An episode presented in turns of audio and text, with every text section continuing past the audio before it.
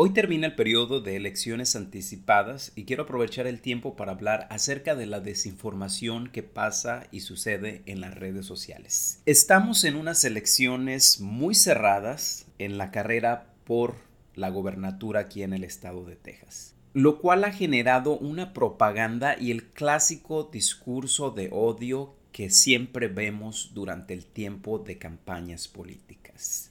La mayor parte de la desinformación, es decir, esa información que es manipulada para beneficio de un partido político en específico, viene principalmente de estos tres actores políticos.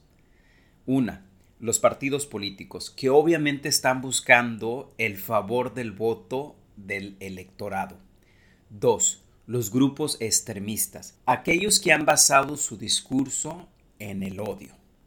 También encontramos otro actor político que muchas veces son los gobiernos externos.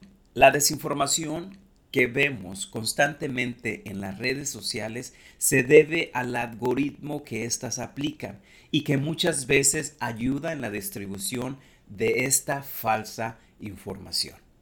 Creo que sería bueno en otra ocasión poder hablar acerca de estos algoritmos en redes sociales y cómo estos influyen y ayudan en la distribución de esta desinformación.